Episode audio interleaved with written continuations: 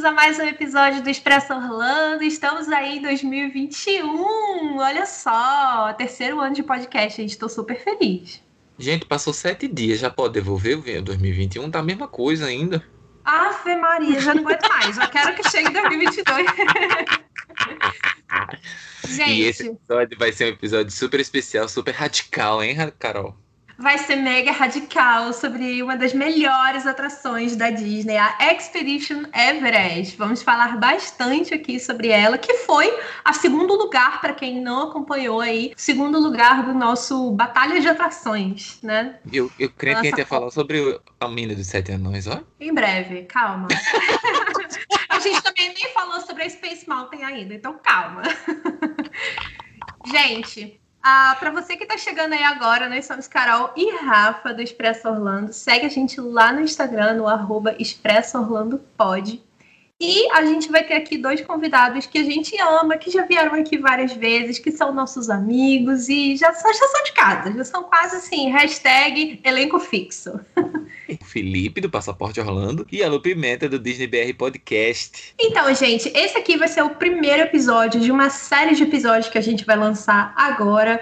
E, assim, esses episódios vão fazer parte de uma nova logística, digamos assim, do Expresso Orlando, que a gente vai lançar esse ano em temporadas. Então, esse é o primeiro episódio da primeira temporada do ano que vai ser especial sobre o Animal Kingdom. Então, você aí que gosta do Parque Animal Kingdom, não perde esse, esses episódios, eles vão ser completinhos, cheios de informação e cheios de coisa legal sobre o Animal Kingdom. Claro que a gente já tem vários episódios sobre o Animal Kingdom aqui no Expresso Orlando, então corre lá, vai dar uma olhadinha nos episódios e não esquece de conferir todos eles aproveita, deixa lá pra gente no Instagram ou envia um e-mail pra gente também no expressoorlandopodcast@gmail.com e conta pra gente o que que você achou sobre essa nova fase do Expresso Orlando de temporadas. Infelizmente a vida tá bem busy e a gente não vai ter mais como postar semanal, então por isso que a gente decidiu fazer assim para não ficar sem podcast, né?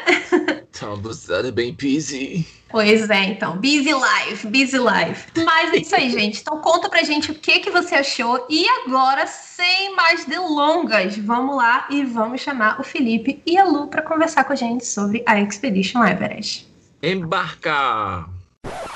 Nossa, gente, a gente esqueceu de fazer um agradecimento aqui em inglês, porque afinal de contas a gente vai usar um texto aqui nesse episódio que foi retirado de outro podcast gringo. Então, a partir de agora, a gente vai falar inglês rapidinho só para fazer um agradecimento. Okay, so we forgot to thank Matt from the Imagineering podcast for allowing us to use the narrative he wrote for his own episode about the Expedition Everest. So Matt has a very good episode about Expedition Everest as well. When I first heard it, I was like super impressed. It was so good, so so good that I asked him to allow me to use his own words here. So Matt, Thank you, thank you very, very much for allowing us to use this. Go there, please, and listen to the Imagineering podcast. O Matt também participou do nosso podcast, então o Matt está no episódio 10 do Expresso Orlando. Pois é. So, thank you very much again, Matt, and let's move on. Vamos thank continuar you. com o episódio.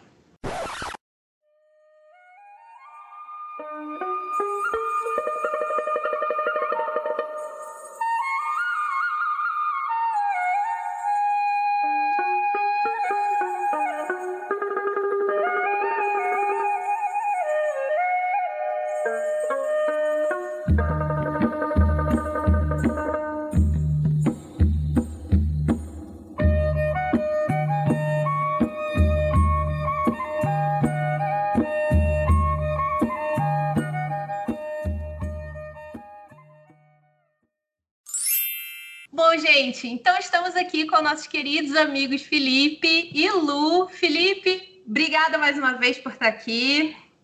Aê, muito bom estar aqui de volta. Muito obrigado pelo convite. Lu, obrigada a você também. Eba, eu tava com saudade já. Eu, eu tô, na verdade, eu tô com um monte de episódio meu gravado há um tempão. Faz um tempão que eu não gravo nada. Aqui eu falei, ainda bem, que agora eu já começo gravando de convidado, que é mais fácil para eu retomar minha rotina de gravação aqui. obrigada, Carol, pelo convite. Obrigada, Rafael. Sempre uma delícia conversar com vocês. Ainda por cima sobre Everest, né? Que eu tenho, eu tenho prazer, eu quero dizer que eu tive o prazer de ser a pessoa que convenceu a cria, vulgo é filha isso. de Luciana Pimenta, a ir na Everest. Então, assim, muito orgulho, né? É, é isso. É uma, uma, um papel importante aqui na vida de, de pessoa que curte montanha russa da cria. Tá vendo só? Não, não, poderia ser diferente. Não pode, gente, ir pro Animal Kingdom e não ir na, na Everest, não é mesmo? Mas, aproveitando, como vocês já vieram aqui várias vezes, já são assim praticamente elenco fixo, eu queria fazer uma outra pergunta diferente para vocês, que é a seguinte: qual foi a maior quantidade de vezes que vocês já foram na Everest seguido? E aí, Felipe? Conta aí, Felipe. é, bom, seguido, seguido, eu não, eu não lembro exatamente quanto foi, mas no mesmo dia foram 15 vezes. Meu Deus! Eu acho que essas 15 Nossa. vezes foram, foram separadas em, em duas. Acho que foi uma de oito, depois foi o resto tudo de uma vez só no, no, no, final do dia. Foram, ao total foram 15 vezes. Depois, outras, outro, um outro ano seguinte, a gente acho que repetiu 10 vezes no mesmo dia. Gente, olha, a não ser uma pessoa que uma pessoa tenha ido pro parque só para bater esse recorde, eu acho que você é o campeão, Felipe.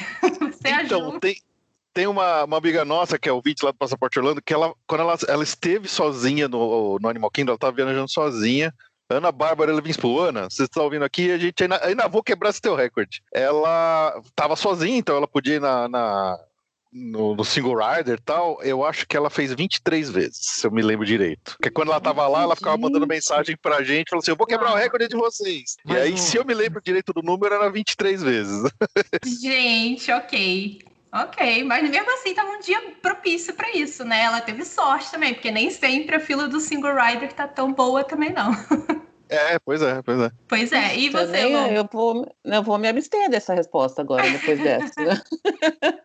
Acho que eu no mesmo que dia eu já fui... sido muito. Pois é, no mesmo dia eu já fui quatro vezes, e da última vez que eu estive, eu fui duas vezes, foi a primeira vez que eu fui duas vezes seguidíssimas, de sair e entrar de novo, porque essa última vez estava bem vazio que a gente foi. Hum. Mas é, quatro vezes é meu máximo, e eu, eu, eu tô chocada com essa informação, gente. Porque, Não é? Pelo amor. Ô Lu, teve assim, a gente estava no final do dia já, o parque estava absolutamente vazio.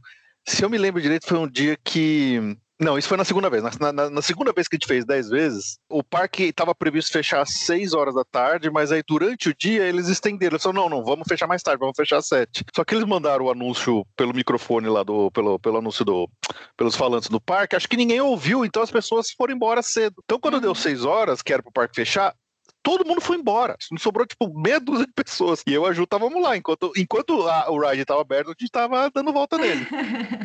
Vocês não assistiram o, o, show noturno, o Rivers of Light?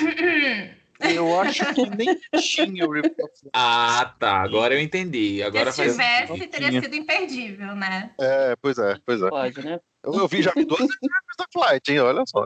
Mas, é, mas é que aconteceu. Chegou uma hora que tinha tão pouca gente que os próprios cast members falaram assim: na hora que acaba o ride, né? Vocês querem de novo? Ah, então nem sai, fica aí. A gente umas três voltas seguidas, assim, nem precisa sair do carrinho. Ah, gente, aí sim, né? Aí ajuda também. É espetacular, foi espetacular. Poxa vida, eu queria ter ido mais no dia que, que eu fui também aí pós-pandemia tava vaziaço também, igual quando a Lu foi, eu imagino. Mas me deu, tipo, uma dor de cabeça, assim, na última vez, sabe? Meio que eu falei, nossa, acho que eu não Velha! velha, velha e meia. Senhorinha. Senhora. Mas a, a, ela tem uma, uma... Ela dá uma, uma pressão diferente, né? De... de... Uhum. E dessa vez que eu fui seguida duas vezes, a, a Júlia falou assim: Nossa, eu estou sentindo uma coisa estranha. É, é, tem essa coisa. Eu acho que é de, de não sei se o corpo da gente entende se está indo para frente ou para trás, ele não sabe se a cabeça prepara, se vai para frente, se vai para trás, o que está acontecendo, que dá uma é, é, uma pressão que eu sinto diferente de qualquer outra montanha russa que, que a Everest traz. Ah, que ela vai volta de ré, que ela volta de Exato. costas, aí realmente ela dá uma sensação esquisita. Tanto que assim, eu, eu não vou dizer que eu, que eu não tive alguma sequela dessas repetições múltiplas aí, porque eh, não terminamos o dia bem, mas assim, foi divertido, óbvio, a história, mas assim, dá, um, dá uma chacoalhada mesmo. Ela roda tanto de costas que tem, você segura, segura, tem um momento que você se solta e deixa. Não, agora vai, vai, vai. O que vai? Pode Só rodar. vai. É. Só vai. Pois é, muito divertida, gente. Bom, você aí que tá ouvindo, que não faz ideia, né, assim, mais ou menos o que, que a gente tá fazendo, do que, que a gente tá falando hoje, a Expedition Everest é a montanha-russa do Parque Animal Kingdom que inaugurou aí no dia 7 de abril de 2006, já como a atração mais alta da Disney, batendo a queridíssima aí do Felipe, Torre do Terror, só por alguns inches, gente.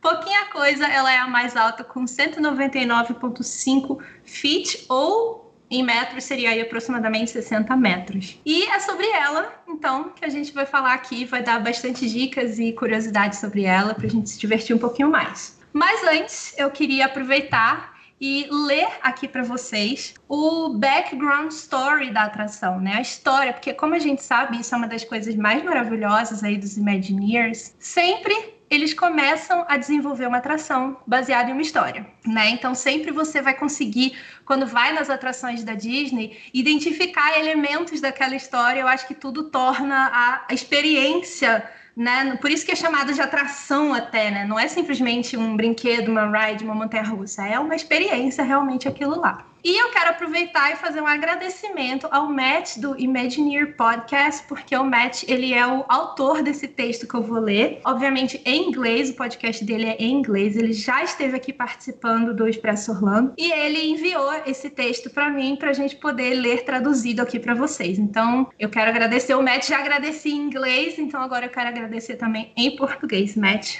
Muito obrigada. Mas vamos lá então para a história da Everest.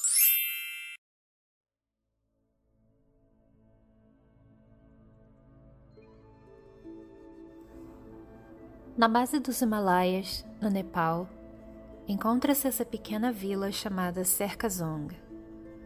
Diferente dos pântanos de Anandapur, que é lar de Kali River Rapids, Serkazong é rodeada de montanhas majestosas cobertas de neve, que parecem se esticar para mais alto e mais distante do que os olhos podem enxergar. Para muitos turistas, esse cenário inspira um senso de aventura e descoberta. O povo local, contudo, tem um conjunto de crenças bem diferente. Eles acreditam que os Himalaias não deveriam ser explorados, mas sim respeitados. Na verdade, eles acreditam que um espírito de proteção defende os Himalaias contra danos e invasão. Apesar dessa crença parecer sobrenatural de início, a cidade está cheia de obras de arte e até mesmo santuários retratando o que parece ser uma criatura real. O Yeti ser real ou não está aberto a discussões, mas muitos exploradores se arriscam nos Himalaias numa missão de provar que ele é real. E vários retornaram com evidências assustadoras. Pegadas de animais enormes, aço torcido, e até uma foto embaçada de um gigante primitivo. Essa prova apenas intensifica os alertas dos aldeãos, que imploram aos exploradores para não instigar o guardião das montanhas. Apesar desses alertas e de sinais de perigo, parece que um novo negócio na cidade espera trazer ecoturismo de volta a Serkazong. Fundada por dois empresários, Bob e Norbu, a Himalayascapes oferece aos turistas a oportunidade de passear de trem pelos Himalaias até o Monte Everest. Com inspiração encontrada na antiga plantação de chá, Bob e Norbu a transformaram na base de sua empresa e deram outro propósito aos antigos trens de chá, que anteriormente eram usados para carregar folhas de chá das montanhas a Serkazong e os transformaram em veículos de transporte para os convidados realizarem a jornada inversa, diretamente para as montanhas. Para deixar as coisas mais simples para os convidados, Bob e Norbu criaram três opções separadas. Aqueles que reservam sua jornada com antecedência podem reservar um Fast Pass e receber prioridade de embarque. Viajantes sem reservas ainda podem passear para o Monte Everest, mas precisam esperar na fila que geralmente é maior. E por fim, Bob e Norbu oferecem aos visitantes solo uma terceira fila que preenche assentos vazios para maximizar o seu lucro. Apesar da jornada parecer uma ótima oportunidade econômica para a cidade, há apenas um problema. Bob e Norbu decidiram pegar um atalho entre os Himalaias para chegar ao Monte Everest mais rápido. Ao invés de passar ao redor da Montanha Proibida, eles decidem levar os visitantes por dentro dela, um caminho direto ao Everest. Os aldeãos, acreditando que essa é a casa do Yeti, alertam visitantes a não embarcar.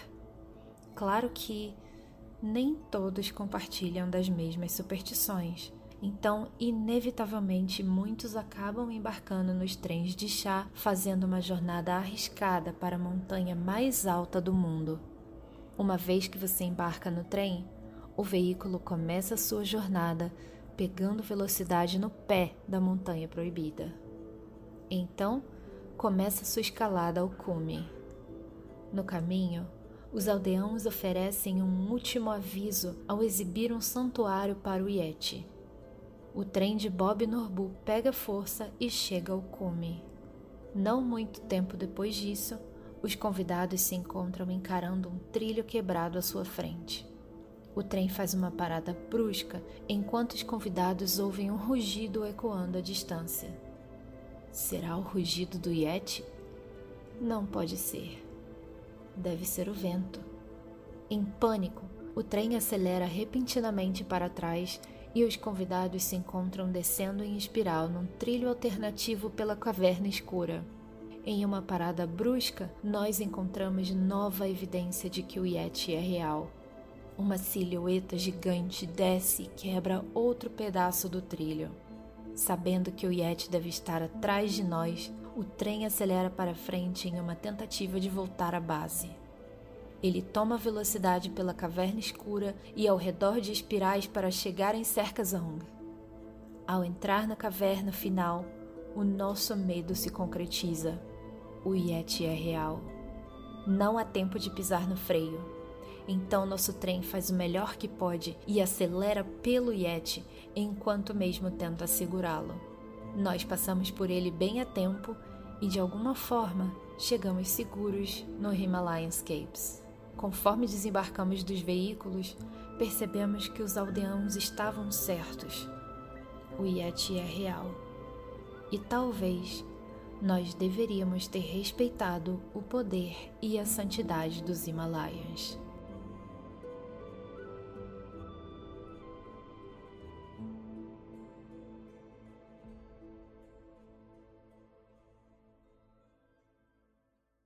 Que dizer Ai, que dessa saudade história? dessa atração. Dizer dessa história? Não, é a gente é a gente vendo assim, a gente escutando isso e a gente volta, né? Cada pedaço, cada cada fila, cada parte da fila, cada pedaço da atração. É impressionante o quão temática é essa atração. E assim, eu acho que a primeira coisa que eu queria conversar com vocês é sobre a fila da Everest. Uma das melhores filas da Disney, no meu ponto de vista. Vocês concordam? Eu acho que a gente já começa falando, na verdade, que é uma pena que muitas pessoas não conhecem todas essas histórias. A gente está falando aqui especificamente dessa atração, mas basicamente todas as atrações da Disney têm um, uma história como essa que explica tudo. E é muito fácil de ver isso na fila da Everest pelo tanto de coisa que tem ali. É um lugar que dá para você ficar um tempão olhando, tem um monte de detalhe, tem um monte de coisa. Quando vai chegando mais perto, tem todos aqueles cartazes, aquelas coisas. Eu acho um barato ficar ali olhando, lendo o que, que tem em cada um deles. Cada vez eu descubro uma coisa mais legal para ver e aí fazer a conexão com toda essa, essa história, né? De fato, eu acho essa fila muito maravilhosa. Ela, ela é, é perfeita, né? É, eu, eu acho uma das. Fácil, fácil, uma das top três filas mais incríveis que tem nos parques de Orlando, assim. É, é aquilo que a gente sempre fala, né? Já, já falamos em outros episódios. Existem níveis de imersão que a pessoa pode ter dentro do, do maravilhoso mundo do- dos parques temáticos, né? Pessoa que só vai lá, ah, é só uma montanha russa, ele vai gostar? Vai, vai gostar, porque é uma montanha russa legal. Uhum. A pessoa que vai e finalmente ela levanta os olhos durante a fila e para de reclamar que tá esperando que tá demorando muito, e levanta os olhos do celular e olha porque tá em volta, ela vai ver umas coisas incríveis, assim, é, esse, esse exemplo dessa fila, para mim, é um dos maiores exemplos de que a atração começa na fila. A atração não uhum. é só o carrinho, a atração começa na fila. A fila tá te contando uma história. E se você para pra. Ah, é fila, é chato, tá demorado, mas assim, aquilo ali já é parte da atração. Se você entra de cabeça nela e começa a prestar atenção, olhar nos detalhes e se deixar levar, é, é óbvio, é, essa história toda, assim, é, ela é muito difícil de você pegar numa vez só ou uhum.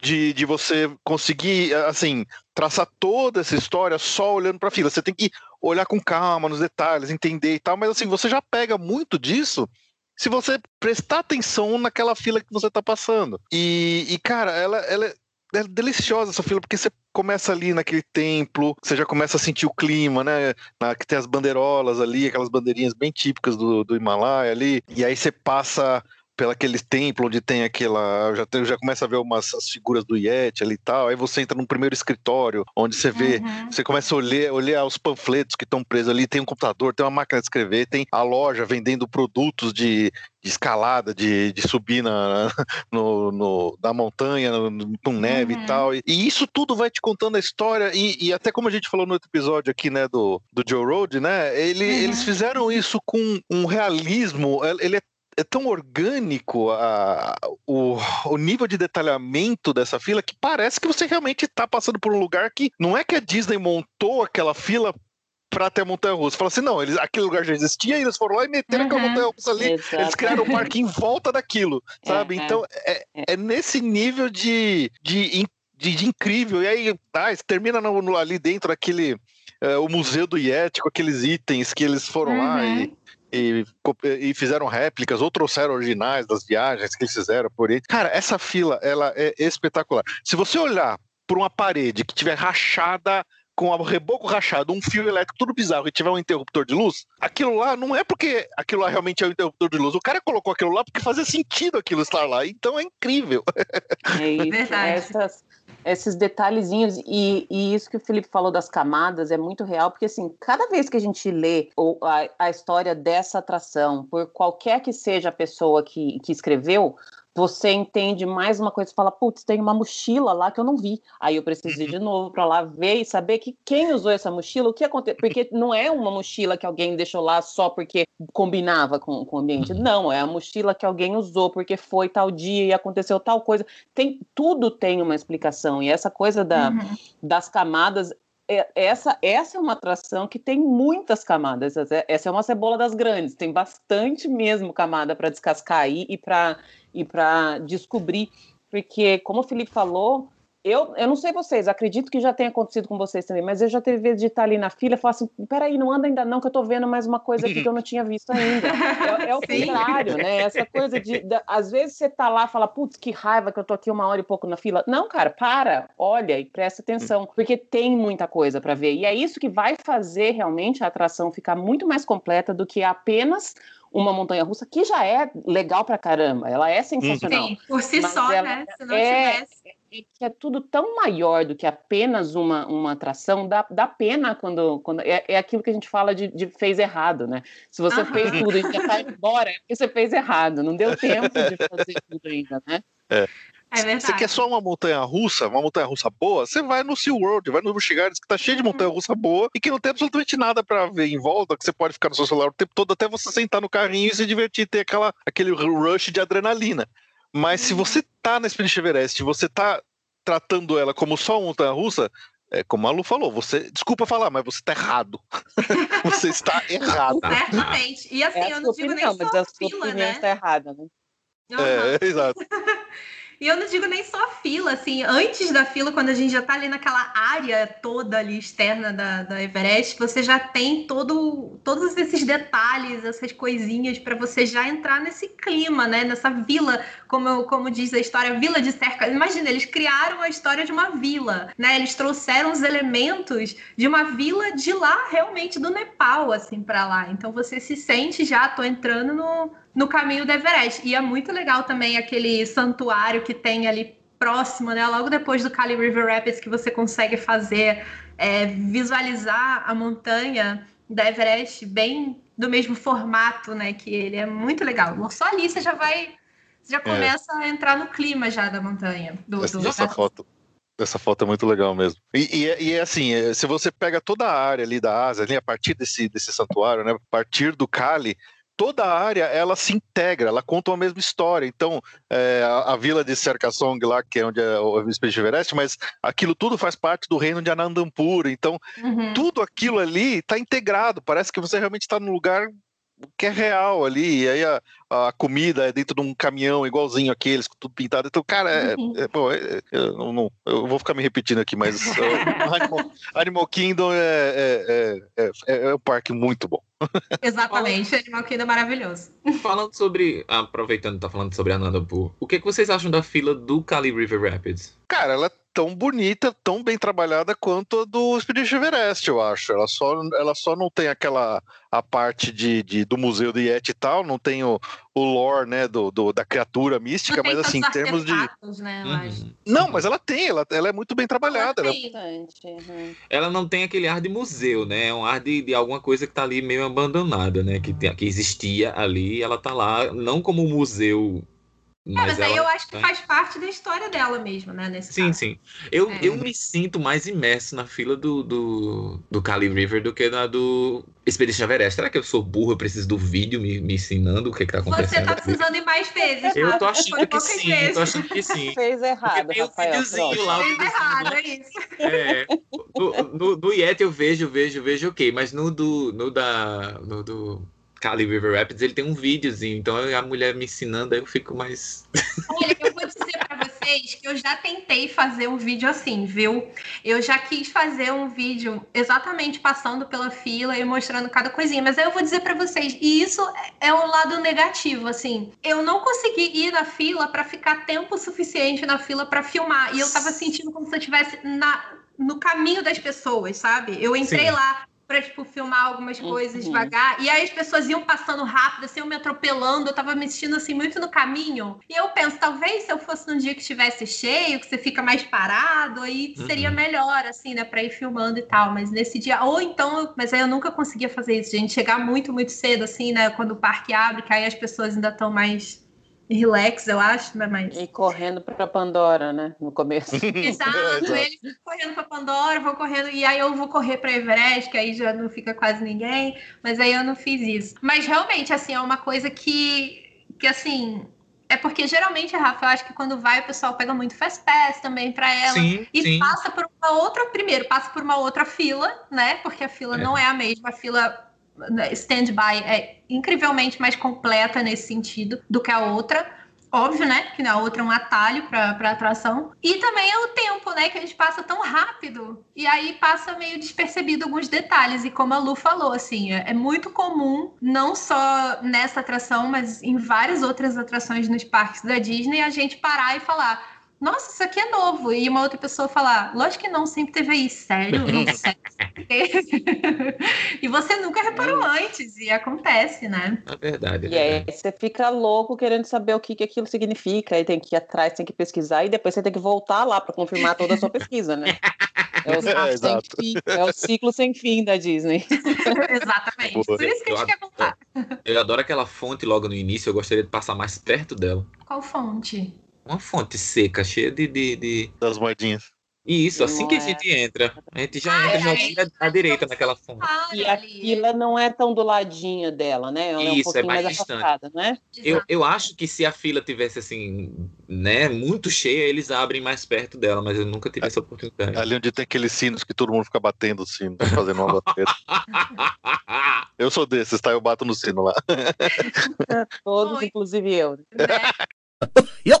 Então, vamos falar então de algumas curiosidades aí da Everest. Uma coisa que eu confesso para vocês, eu não sabia e eu descobri pesquisando para este episódio. É, bom, eu sabia que na verdade a Everest, a, a atração não é a montanha da Everest, né? A atração é a montanha proibida. A, a ideia é ir até a Everest, mas a gente não entra na Everest, a gente entra na montanha proibida. Então, essa, essa é uma coisa. Mas a Everest está lá por trás. Uhum. E eu não, gente, eu não sabia disso. É. Eu achava que era só a Montanha Proibida. Mas não, não a Everest está lá. a gente vê ela ao longe. Não, no, na lá. perspectiva forçada da, da, dos picos ali, ela tá lá ao longe, a gente vê ela, mas a gente não vai até ela, a gente só fica na Forbidden Exato, Mountain mesmo. Então, aí tem uma foto que mostra bem direitinho assim, essa aqui é Everest, essa aqui é a Montanha Proibida. Precisou dessa foto para eu realize sabe? O negócio.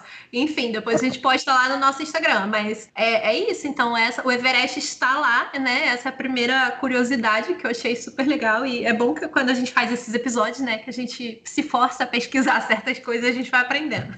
A gente ensina e vai aprendendo. E é incrível que sempre tem uma coisa para aprender, né? Eu vou repetindo também, igual o Felipe falou, que acho que a gente vai ficar repetindo várias coisas, porque a gente é desses mesmo, né? Exato. Estamos aí há uhum. anos fazendo exatamente isso, repetindo as coisas, e, e, mas é cada vez a gente descobre realmente uma coisa mais legal. Fala assim, como assim? Eu tô aqui o tempo todo, como é que, como é que eu não sabia que, que o Everest estava ali? É esse sentimento, né, Carol? Exatamente, mas é isso. Eu, foi isso que eu senti mesmo. Eu falo, cara, eu achava que eu sabia muita coisa, não sabia quase nada. Eu não sabia que a Everest estava lá. Olha isso. Tem um podcast da Disney e não sabia que a Everest estava lá no Expedition Everest. Ah. Mas aí falando da fila de stand-by, então, assim, a fila de stand-by, cara, é sensacional, como o Felipe já estava falando, a gente já cansou de falar aqui. Mas o legal é que assim, a gente consegue ver, então, bora lá, a gente consegue ver o office da empresa, né? Que é a empresa que leva a gente na jornada, né? Que é a Himalayan, Himalayan Scapes. Então a gente consegue ver brochures, né? Aquela a gente consegue ver artigos de jornal, a gente consegue ver bandeirinhas igual as mesmas que a gente vê do lado de fora. A gente vê lá dentro também, que são as famosas bandeiras de oração muito comuns lá né, nessa, na Ásia e eles trouxeram para lá também. Sino, como o Felipe estava falando. Se eu não me engano, essas bandeiras não são exatamente uma réplica, porque como elas são artefatos mais religiosos, né, eles só uhum. fizeram uma réplica e mudaram o, o simbolismo dela, porque né, não pode ficar botando nada muito religioso para nos respeitar lá na Disney. Então eles, eles, eles deram uma mudadinha na bandeirola só para não, não deixar ninguém chateado. O que Sim. é também um, um, cuidado muito legal, né, de ter, porque a gente fala isso mudou e tal, mas assim, para quem tem essa, essa cultura, você não quer ver isso retratado num lugar que não é o lugar Exato. correto. Então é um, é um cuidado que, que requer um, um, pensamento muito profundo na, na construção de, de, toda a história e de tudo mais. A gente quer fazer da maneira mais é, parecida para te deixar cada vez mais imerso, mas também com esse respeito, né? Sim, uhum. exatamente. E assim, essa fila passa aí, então, pela parte que é como se fosse uma loja, que o Felipe já estava falando também, para você comprar os seus equipamentos, né, o que você vai precisar para ir até Everest. E no fim, você vai passar pelo museu, como o Rafa estava falando, que vai ver aí as evidências do Yeti. É sei lá, uma das partes mais legais também. É impressionante o cuidado, porque realmente parece artigos reais e parece coisas reais. Gente, os Imagineers trouxeram mais de 2 mil artefatos do Nepal diretamente para essa fila do Everest. Só isso. Inclusive então, o cocô do Yeti. É, além dos pés, a gente consegue ver até cocô do Yeti. Ai, gente, é maravilhoso. É, e é muito legal porque essa é uma, é uma lenda muito forte lá no, no, no, no local mesmo, original. Ainda hoje existem. Então, eu estava lendo algumas coisas aqui, tem sei lá, cientista, sei lá quem, que fala que, assim, em, em 1986 foi a última, entre aspas, vez que alguém viu o Yeti. E, assim, tudo bem que eu tô entregando um pouco a minha idade, mas 86 não faz tanto tempo, assim. Eu tava nascida já em 86. A gente não tava falando de, tipo, de séculos atrás, sabe? É, é recente isso, para uhum. Pra mostrar o tanto, para demonstrar o tanto que essa, essa lenda é forte e recente. Eu acho que deve ter gente que até hoje acha que realmente tem Yeti lá, né? Ai, gente, olha, quando eu vejo essas coisas assim, eu sou dessas que acreditam em tudo isso. Eu fico vendo notícia do. Notícia não, mas eu fico vendo sobre a história do.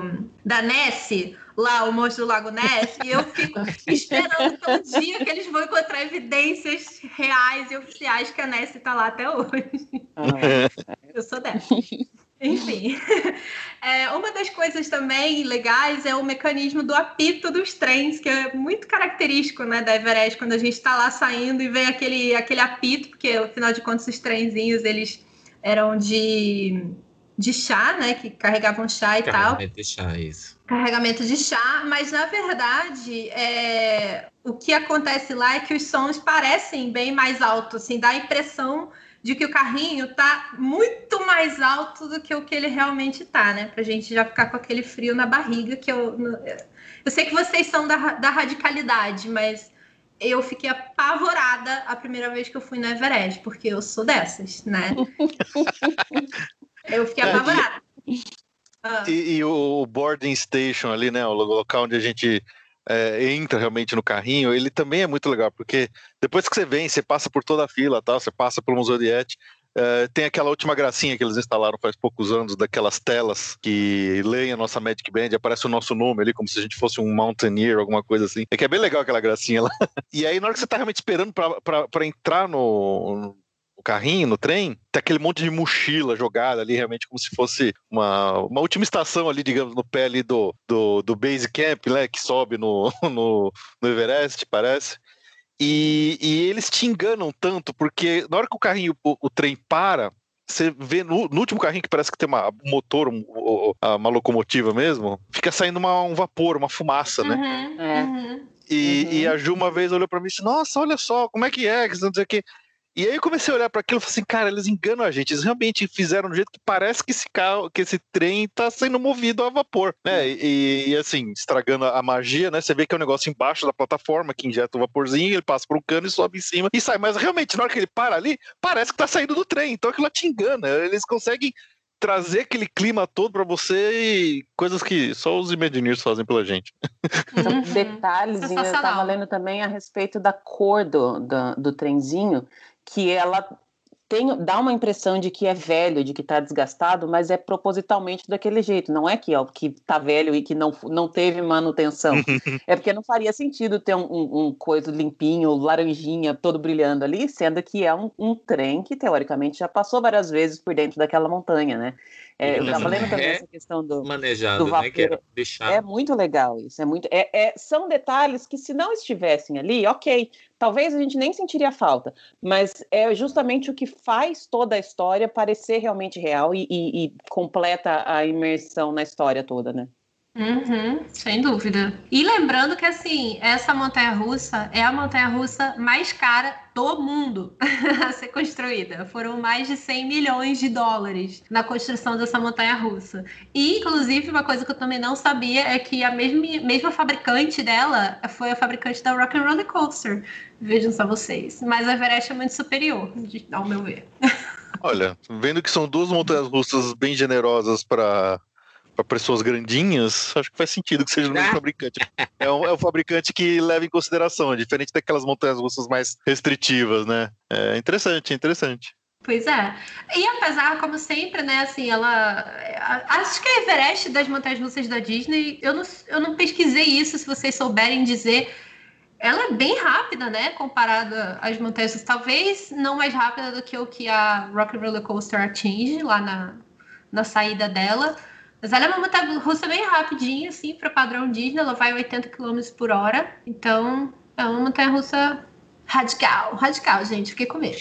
E você falou da questão dela ser caríssima, ela foi é, super inovadora com a questão de ter de, de ir para frente e para trás, né? De, de ter propulsão uhum. para frente e para trás e, e ganhou prêmios na época que ela que ela foi inaugurada lá, foi considerada uma das melhores atrações por aquele Theme Park Insider, aquela, aquela sei lá, instituição, sei lá o que que é que uhum. fala é de, é um de site, atrações. É um site. É um site, né?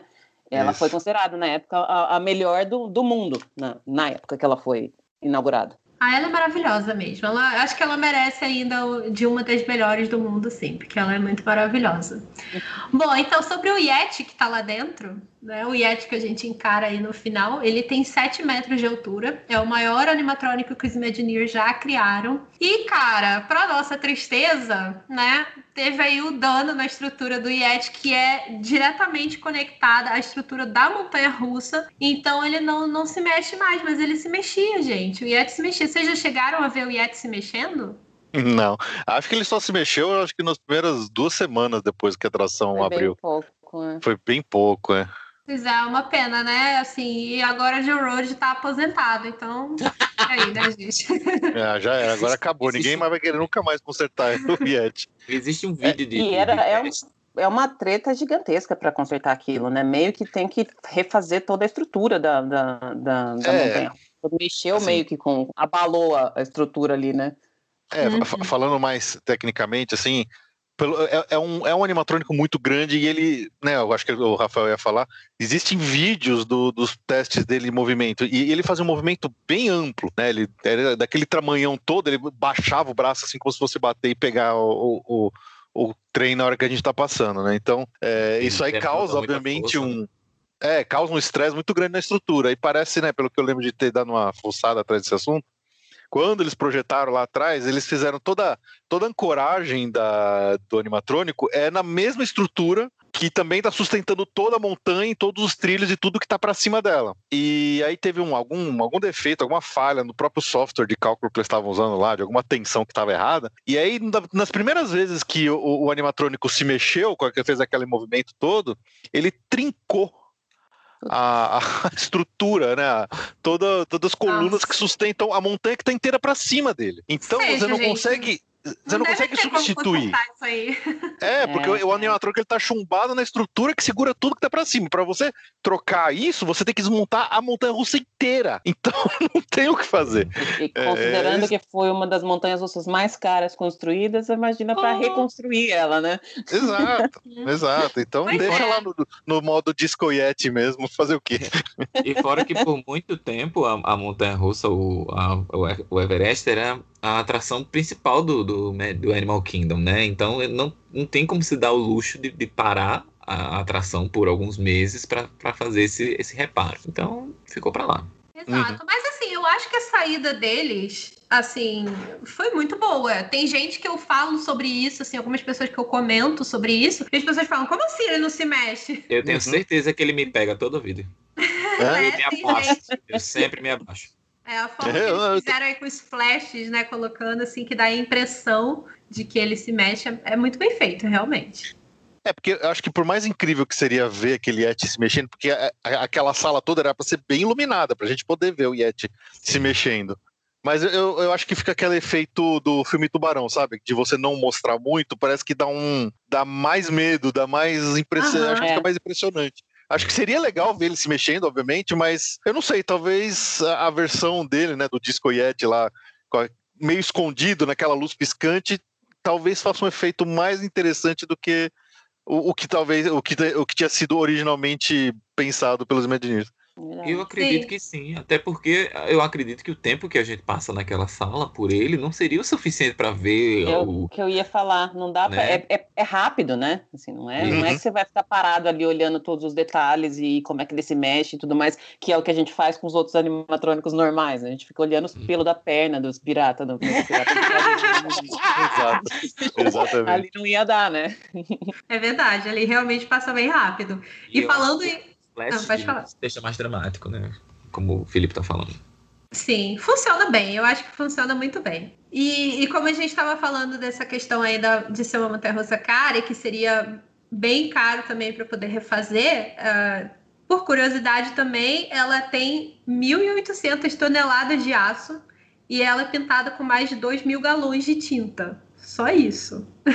E, gente, eu uma... não consigo nem mensurar o que, o que eu, tô, eu tô aqui Sinceramente, pensando. eu tô aqui imaginando. Ah, não, não, deixa quieto, melhor nem saber quanto que.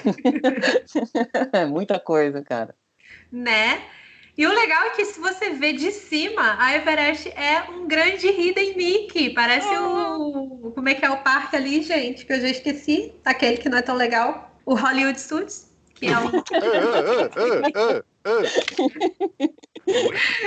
Desculpa, já comecei 2021 criando polêmicas. É para arranjar treta? É para arranjar treta?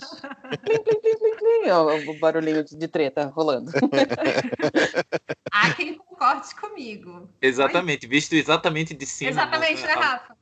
Não, exatamente. é uma, é uma, não, exatamente. É um Hidden Mickey visto exatamente de cima. Ele faz aquelas, as, as, as orelhas e a cabeça do Mickey. Sort of. É, é bem legal. A gente vai colocar uma foto lá também no, no Instagram pro pessoal ver. Quando a gente for postar desse episódio, gente, vai lá no nosso Instagram, Expressa Orlando Pod, que no post vai ter essas imagens aí para vocês conseguirem visualizar as coisas, mas é bem legal. É legal, E né? essa questão do, do Yeti, né? Ela é só mais um ponto dentre vários outros que, eh, efeitos que essa montanha russa tinha no- na inauguração e foi, foi se perdendo do- no decorrer dos anos. E eventualmente elas voltam a aparecer. Então a, a cascata, né? Tem uma cascata que ela, ela, ela é bem irregular. Ela às vezes tá ligada, muitas vezes ela não tá ligada. A outra coisa que também é bastante irregular, é, perdão, é uma coisa que existia e não existe mais, eram umas névoas na primeira, na primeira descida, quando a gente sobe, sobe, sobe, sobe, sobe, quando a gente dá aquela primeira curva para ir pro para Ah, teria sido legal se continuasse lá, não sabia. é, para os trilhos que é névoa ali, só que essa névoa foi tirada porque ela acabava dando glint no, no sistema do, do- da, de segurança. Então ela Hum. as- acabava entendendo que alguma coisa estava de errado ali e infelizmente né, dava aquele, aquela sensação de, de gelo, de você estar muito alto né, realmente na- na- nas montanhas. E tem aquele pássaro que voltou recentemente, que eu levei um susto quando eu vi. O Eu não pássaro sabia nossa, que era não, né? gente. Aí, de repente, Ele eu tô lá. sumiu por muito tempo. Muito tempo aquele pássaro não existia e agora ele tá lá, o pássaro pe- pendurado no pau, ele vai ah, e volta. Ele sumiu por muito tempo, gente, realmente. Eu não sabia nem que ele existia. De- Desde que eu cheguei aqui, ele não tava lá já. E de repente, um dia eu tô indo na Everest. Que, que, que pássaro é o, esse? que, o que é isso? Nem sei se ele continua, também não sei qual é o objetivo desse pássaro lá, mas tudo bem, tá lá o pássaro. O pássaro tá rindo da sua cara. E aí, se lascou. É. Outra questão é que nesse exato momento, por algum motivo, existem muitas xuxinha de cabelo, como chama Eu isso? ia falar Elástico de sobre cabelo. isso, a história dos elásticos de cabelo. Gente, eu sempre fiquei. Eu nunca consegui achar uma história é, de- realmente confiável de como é que começou aquilo ali. Acho que não tem. Acho que alguém deixou cair um e de repente todo mundo começou a jogar, né? Ah, certeza. Deve ter sido Certeza isso. que foi isso. Mas é bizarro, né? O pessoal jogar lacinho por quê? jogo Lacinho de cabelo. Eu jogo. só queria avisar que, sei lá, né? Já que tá ali. Agora não. Se a sua- Ah, vai que o Yeti mão- gosta, entendeu? Ah. Quem sou eu para desagradar o Yeti? Eu vou deixar meu, meu coisinho de cabelo Boa. lá também.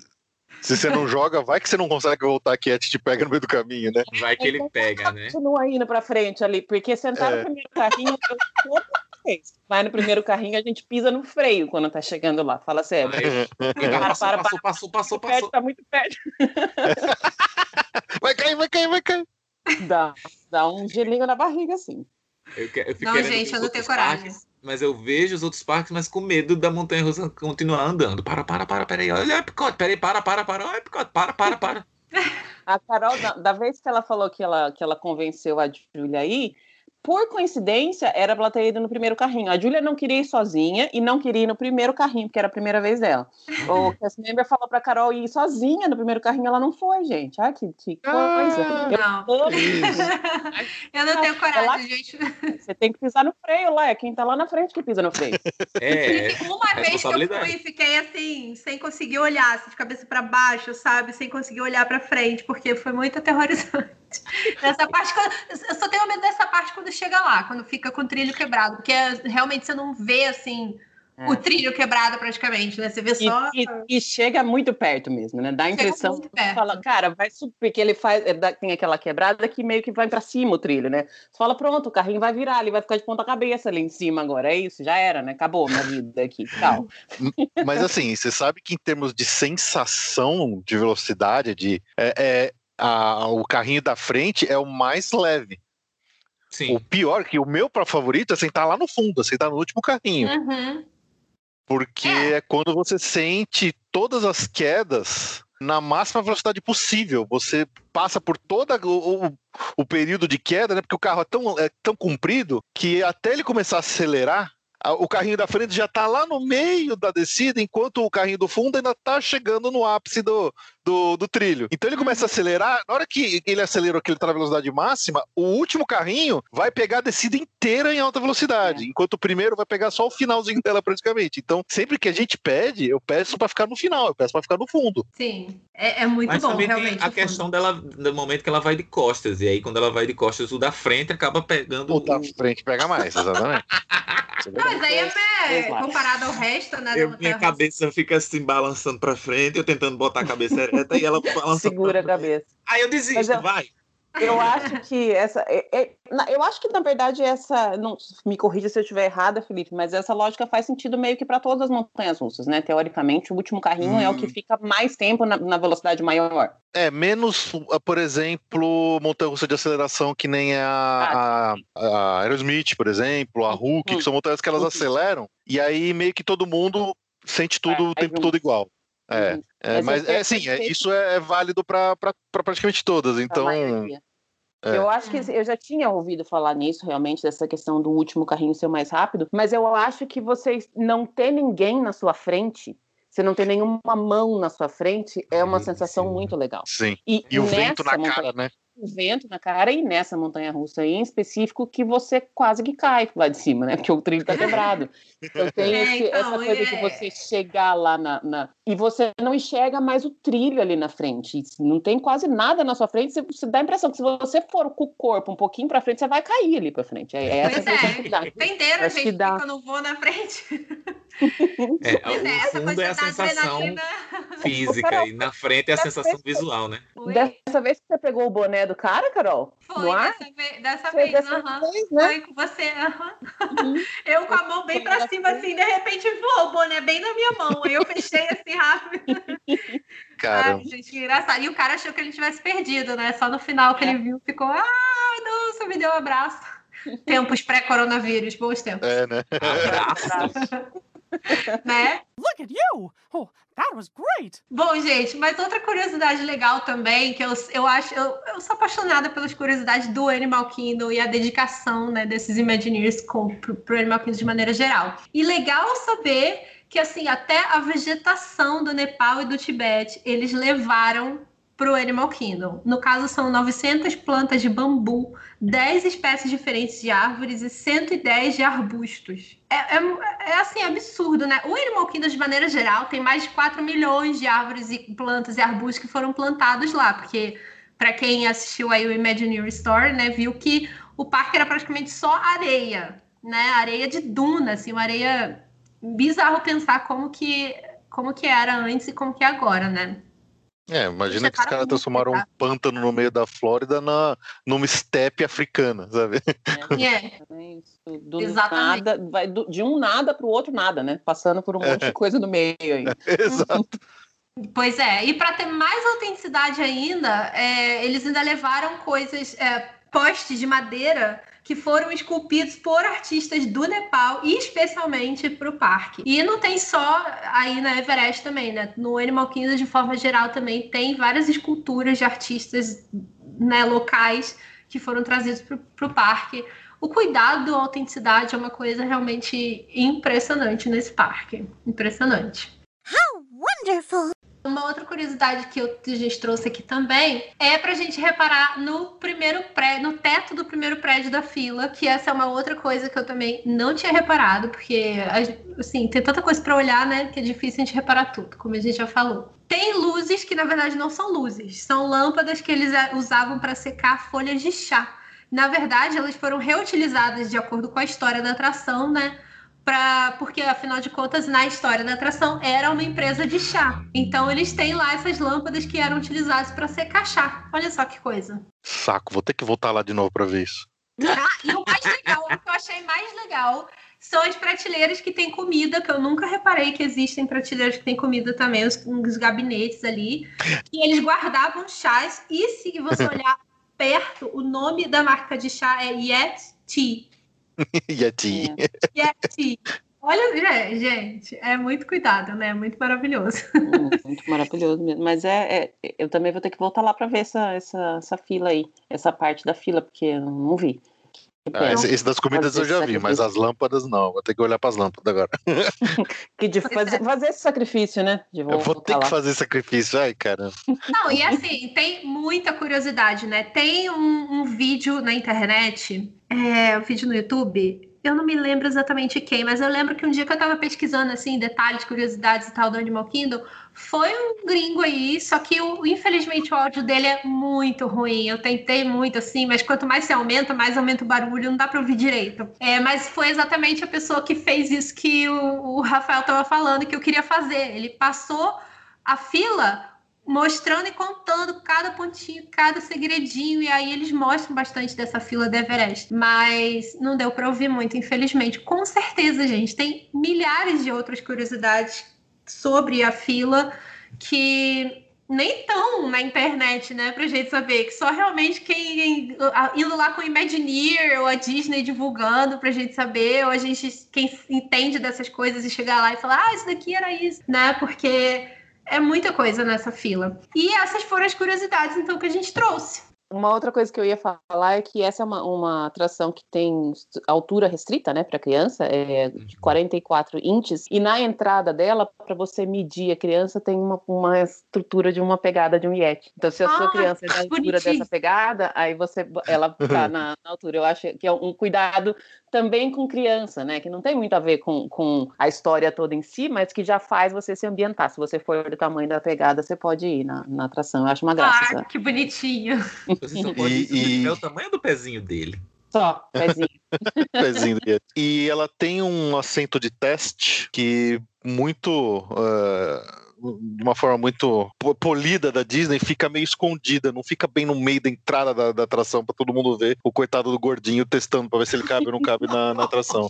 Ela fica lá dentro, então você tem que pedir para entrar lá, ela fica tipo perto da fila do single rider, se eu não me engano. Mas ela mas Aliás, tem, tem a gente sim. não comentou sobre isso, né? A gente falou tanto sobre single rider, mas a gente não deixou bem claro que existe uma fila de single rider para quem quiser ir sozinho na atração né? Não quiser ir em grupo. É uma das poucas atrações da Disney a ter fila de single rider. Inclusive, Disney poderia fazer mais filas de single rider, né, pra gente. é. Mas... A gente tá falando não... de, de fotos, né, de pontos de fotos bonitas. É, tem uma das melhores fotos que você pode tirar da, da Expedition Everest, de fora dela, obviamente. É, antes de entrar na atração, você vai pro lado direito, você passa pela, pela saída da gift shop, que é a lojinha onde, obviamente, todo mundo sai depois que vai na atração. Tem um cantinho com umas pedras, umas coisas assim, tudo bem decorado dentro do esquema, mas você tem uma vista direto de frente pra queda. Nossa, maravilhoso. Uhum. E, é e tem uns vídeos bumerangue ali, né?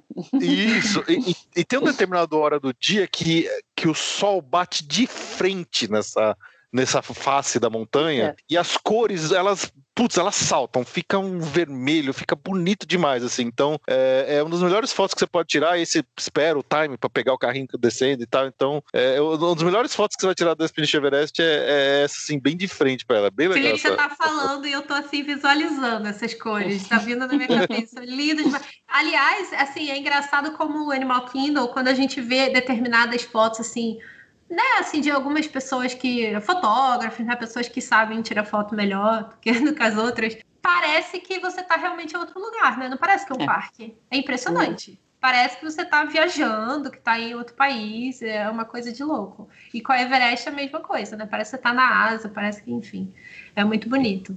Engraçado, eu estava passando por um, um Instagram, de, desses, desses Instagrams de fotos, e uma, um fotógrafo tirou umas fotos dessa, da, da queda do, da, da, dessa queda da, da montanha russa. E eu conheci o Ben Ludman, que é um, um, um stand-upper mágico daqui do Brasil. E eu conheci ele na foto. Aí eu fui lá, mandei a foto para ele no Instagram e disse: Olha só, é você? Ele, eu não acredito que é isso, né? Ele dizer, apareceu na foto do cara? É, apareceu na foto do cara. Aí ele foi lá, falou com o cara, o cara mandou a foto em resolução original para ele, ele ficou todo agradecido. Ele disse, obrigado pelo Medical Moment, eu fiz ganhou, ganhou uma edição, uma edição fotográfica aí de, de graça, hein? Pois é, ele, eu fico esperando aparecer uma minha, quem sabe um dia. né? Quem sabe um dia. It's magic!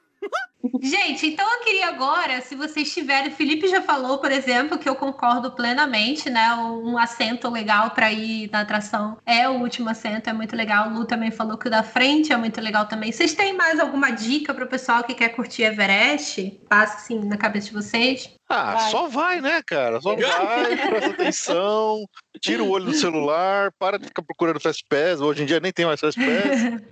curte o ambiente, pô, e vai, só se joga.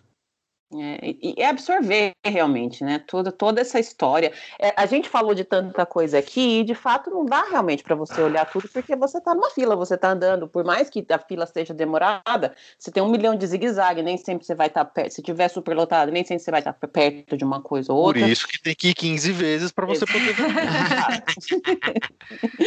Mas é, é essa questão de assim, se deixa absorver pelo lugar. Ainda mais sabendo que tem toda uma história por trás, se deixa, porque às vezes a gente fica nessa coisa, essa questão de ficar no celular e ficar onde eu vou depois, qual é a minha reserva.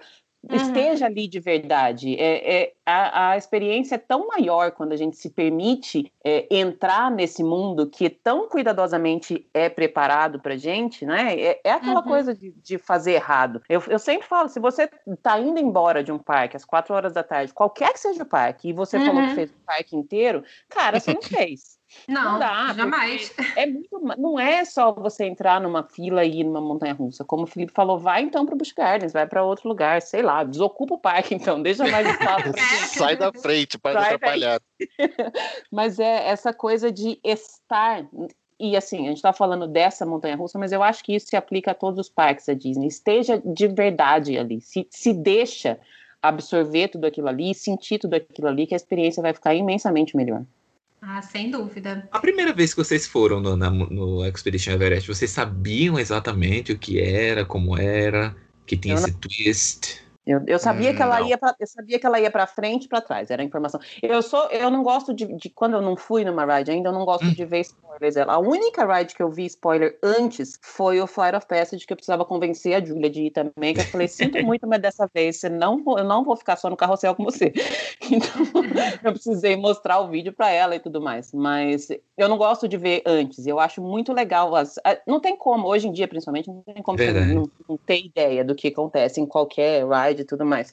Mas não assistir o vídeo inteiro e você chegar lá só com uma ideia do que está acontecendo é muito legal. E aí, aí sim você sai e fala, pelo amor de Deus, eu preciso de novo, porque essa parte eu não entendi. E eu lembro de, de não saber o que estava acontecendo. Eu não sabia se eu estava indo para frente, se eu estava indo para trás, se eu estava subindo, se eu estava descendo, porque tem uma parte que fica meio confusa ali dentro, né? Se você não está é. muito familiarizado com, com o trajeto ali, você, é o que a gente estava falando, você sente aquela pressão tá escuro e tá rápido. Acho que são essas informações que você tem, mas não dá para entender muito bem o que, está acontecendo ali. Isso eu acho muito bacana. Sim. Isso você, Felipe? Cara, eu, eu não lembro direito da primeira vez que eu fui lá. É, as, as primeiras, acho que duas vezes que a gente foi para para lá, a gente estava super despreparado, eu nem corria muito atrás de ficar vendo o vídeo.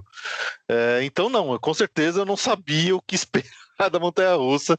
Uhum. É, mas, mas, cara, é assim, é por isso que eu, eu, eu gosto de puxar saco da nossa querida mídia podcast. Porque enquanto aqui a gente está falando, né, para os ouvintes aqui do Expresso Orlando, ela, a pessoa vai ouvir, vai ficar curiosa, para ir lá e procurar ver ela própria depois, né? Vídeo tira a graça, né? Dessas das surpresas, Exato. tira a graça das uhum. coisas. Então, por isso que eu, eu, eu gosto de fazer podcast e, e, evito um pouco ficar fazendo vídeo mostrando as coisas. Mas é, é são sensações. A gente pode aqui no máximo é. descrever sensações. E, e, e, assim, é óbvio que depois de ter ido mais de, pelo menos mais de 50 vezes né, nesse PG Everest, infelizmente eu não lembro de como é que foi a sensação da primeira vez. Uhum. Mas. É, tô com saudade de, de, estar lá, você pode ter certeza absoluta.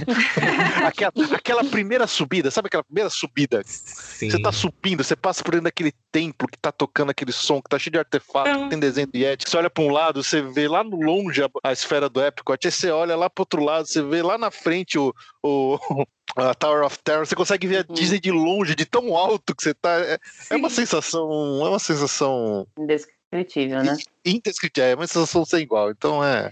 Agora, eu quero aproveitar e dar duas outras dicas que não, a gente não comentou aqui e, assim, na minha opinião, intensificam a experiência da Everest. A primeira dica é vá no Everest à noite é maravilhosa. Everest à noite é sensacional, gente. Aliás, o Animal Kingdom à noite é sensacional. Não me canso de falar. Fiquem no Animal Kingdom à noite.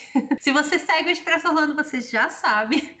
E, e a, a, Everest é maravilhosa. Assim, a, principalmente essa parte do começo dela, que ela vai subindo, que ela vai dando aquelas primeiras voltas, é tão escuro escuro, parece que você tá assim, sei lá, na selva. É uma coisa, é uma sensação muito boa, com aquele vento no rosto. Nossa, é incrível. Você só vê assim, você olha para cima e você vê assim algumas luzes lá em cima, lá atrás. Não, não tem como descrever. É maravilhosa, só vai na Everest à noite. E Exatamente. a segunda. Eu acho super emblemático essa, essa subida, essa primeira subida, porque eu, eu, eu me sinto meio tapeado como na Splash Mountain, né? A gente vê aquela queda, a gente fica esperando aquela queda e tem várias outras quedas antes. Então aquele, aquele passeiozinho no início, eu também fico assim cadê? Já é? Como é? E roda e volta, e cadê? Cadê? Cadê? Cadê? né? Aí depois é que ela começa a subir e você, oh, acho muito legal. Sim, é muito bom. Então, e a segunda, na verdade, agora eu não sei como vai ser, porque primeiro a gente não tem mais show noturno. E segundo, quando tiver show noturno, eu não sei se ele vai ser bom ou ruim, porque enquanto era o Rivers of Light, eu diria vá no Everest enquanto o Rivers of Light está acontecendo. Sim, por favor. Sim. Porque, cara, você vê um jogo de luzes assim quando você tá subindo, quando você tá passando, que era uma coisa muito bonita assim de ver enquanto você estava ali. Mas agora eu não sei como vai ser. Se tiver um show bonito também, você vai dois dias no Animal Kingdom. Aí um dia você assiste o show. e no outro dia você aproveita para ir. E o melhor é que, assim, quando está tendo show, a Everest está vazia. Fica vazia. Né? Então, assim, aproveita e vai na Everest no momento do show, porque, cara, sensacional. É isso. Então, no momento está sem show, tá, gente? Nesse início de 2021, não temos. E não está fazendo falta nenhuma. Pronto, falei. Não, exatamente. Mas, Carol, você, você, da sua primeira vez, você sabia Cara, o que era, era? A minha primeira vez eu sabia. É, eu já tinha visto o vídeo, que eu fui, eu tava nervosa. E eu sempre fico nervosa com montanhas russas, então eu tava uhum. nervosa. Aí ver vídeo, já, já saber o que esperar, deixa diminuir a ansiedade um pouco. Uhum. Mas aí, passando por lá, quando a gente vai chegando na Ásia, a gente já ouve os gritos de longe, né? Tá chegando ali e já ouve o grito. Aí eu já fiquei nervosa. Parei lá naquela descida, quase morri do coração. Pensei, não vou, olha essa descida, gente, não vou conseguir. aí a gente foi lá na Primeval Rail, e Sim. quando a gente foi na Prima for Real lá no Dinorama, né? Rest in Peace, adorava Prima for Real, saudades. É, eu fui lá com, junto comigo e com a minha amiga, tinham duas crianças. Eu acho que eles deviam ter por volta aí dos 5, 7 anos, eram dois irmãos. E aí eles estavam comentando sobre a Everest. E aí a minha amiga falou para eles: "Ah, ela tá com medo". E eles, tipo, olharam para mim assim: "Que? Eu vou sim! Nossa, it's awesome!" E eles falaram assim. e aí eu fiquei: poxa vida, eu acho que agora eu tenho que ir, né? Que tá aqui a criança de 5 anos do meu lado falando que é awesome e eu não vou querer ir na montanha russa. Aí eu fui morrendo de medo, apavorada. Primeira vez eu fui de olho fechado. Aí quando eu saí, eu fiquei, cara, não é tão alto assim quanto eu pensava, não é tão ruim assim. Aí eu fui de novo. Aí agora eu não tenho mais medo, gente. Só tenho medo na Disney. Do primeiro carrinho. Do, do, do, primeiro, primeiro carrinho. carrinho. Exato. é, o primeiro carrinho ainda é um outro passo, né? Ainda é um outro, um outro passo. O, e assim, no geral de atração é a Torre do Terror, porque elevador. Eu tenho problema com elevador, elevadores na minha vida. Se eu, se eu tô no elevador de um prédio normal, eu já fico assim, respirando fundo já, assim, nervosa. Então. E você, Rafa? Eu, eu não conheci, eu não, assim, eu sabia o que, o que era, mas eu não tinha visto vídeos. A única coisa que eu tinha visto era uma foto do trilho. Um colega que, que fez o, o, o, programa, né? Ele trabalhou e ele postou a foto do trilho quebrado. Eu, o que é isso? Aí ele disse, não, montanha russa nova no, no, no Animal Kingdom, não sei o que. Do quê? Fiquei muito assim, né, embasbacado. Eu sabia que tinha esse trilho, mas dali para frente eu sabia que a gente encontrava o Yeti, mas eu não sabia qual era o, o, o Zurugudu. Mas eu quase tive uma biloura, quase morri. Foi, uma foi, biloura. Foi, foi tenso. Adorei essa palavra.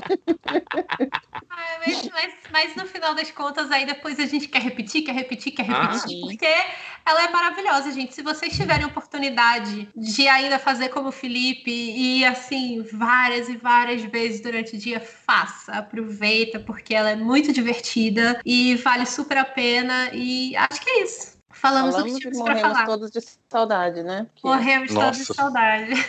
E como você não tem nem dois meses que você foi, Lu. Mesmo assim, mesmo assim. É, eu, eu não considero essa última vez, essa, eu, eu deixo ela separada, porque não era a mesma Disney. Então, eu preciso ir com Disney completo. Então, Verdade. Se, sigo com saudade, com muita saudade mesmo. Ai, e o. Animal Kingdom é um parque que dá saudade, tipo, você saiu dele, você tá indo chegando no carro, você já tá com saudade. Você já tá, é, exatamente, É no verdade. caminho até chegar ao carro, você fala, "Putz, É, porque é, é um parque, no fim das contas, é um parque tão gostoso assim de fazer, né? Ele, ele, apesar dele ser grande, mas ele não parece que ele é tão grande, e é tão fácil de andar, e, e é tão agradável você estar nele, sei lá, ele é maravilhoso. Você não tem aquela pressa igual no Magic Kingdom, por exemplo, de que tem que fazer um monte de coisa, é muito rápido. O Hollywood Studios está assim também agora, então é, você tem que sair de atração para. Enfim, por isso que o Epcot e o Animal Kingdom são os melhores parques da Disney, todo mundo sabe disso. Não, Lu, quero É minha... hoje eu tenho minha É defensora. Eu, eu, eu, eu tinha deixado o Hollywood Studios, sempre foi o meu último parque, não o pior, o menos melhor. Mas eu mudei de opinião, então agora eu prefiro me abster de comentário. Epcot, con- Epcot continua ganhando e para sempre vai ganhar. Isso daí é, é- é indiscutível, mas de resto eu não, não posso mais me manifestar. Bom, gente, Lu, muito obrigada pela sua participação aqui mais uma vez. Estava com saudade de você, você sumiu. Eu tava com saudade de você também. É que eu falei, eu tô tão correndo na vida aqui que eu, eu só. Até os meus podcasts estão meio que no automático, assim, sabe? Vai, vai, vai. Ainda tenho oito gravados. Só que quando acabar, não sei o que eu vou fazer da minha vida. Eu prefiro também não pensar nisso ainda. tá. Mas fazia tempo mesmo que a gente não gravava nós três juntos, assim, né? A, a, Né? a, a ganguezinha de, de podcast aqui, né? Sim. e você, Felipe, obrigada também por ter participado aqui mais uma vez. Gostei muito. Eu gosto sempre da empolgação do Felipe falando as coisas de Imagineering. Ah, bom, eu que agradeço, adoro. Esse assunto eu já, já gosto pouco de falar, ainda mais com companhias tão agradáveis, vai ficar melhor ainda. É, pode chamar sempre, que eu tô, tô sempre à disposição e obrigado de novo pelo convite. Caso você ainda não conheça, por favor, não deixa de ir lá no Disney BR Podcast e no Passaporte Orlando curtir os podcasts que inspiraram o Expresso Orlando, que é o Passaporte Orlando e o Disney BR Podcast. Gente, beijo pra vocês, obrigada, obrigada por todo mundo que ouviu até agora e até mais. Tchau! Valeu! Valeu! Tchau!